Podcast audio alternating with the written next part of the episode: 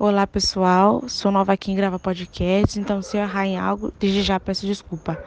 Hoje irei falar para vocês sobre Confidência Mineira, que teve como causa o domínio português, o exagero político e os impostos altos.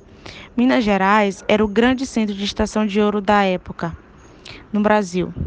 Como tudo era dominado pelos portugueses, os mineradores deveriam pagar 20% do ouro encontrado para Portugal, ouro que, ele que eles encontravam na extração de ouro do trabalho deles.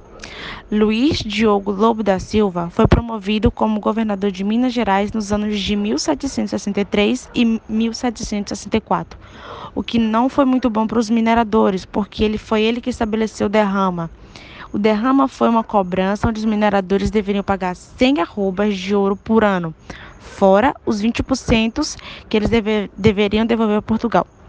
Caso eles não devolvessem os 100 arrobas por ano, os soldados estavam liberados a entrar nas suas casas para tomar os seus bens de valor para completar os 100 arrobas. A Inconfidência Mineira teve como influência as ideias iluministas e a independência dos Estados Unidos. Como consequência, Tiradentes foi condenado à morte, pois ele também estava nessa luta pela independência dos Estados Unidos. E também, como consequência, os, a bandeira idealizada pelos Inconfidentes foi adotada pelo Estado de Minas Gerais, que hoje é a bandeira do Estado.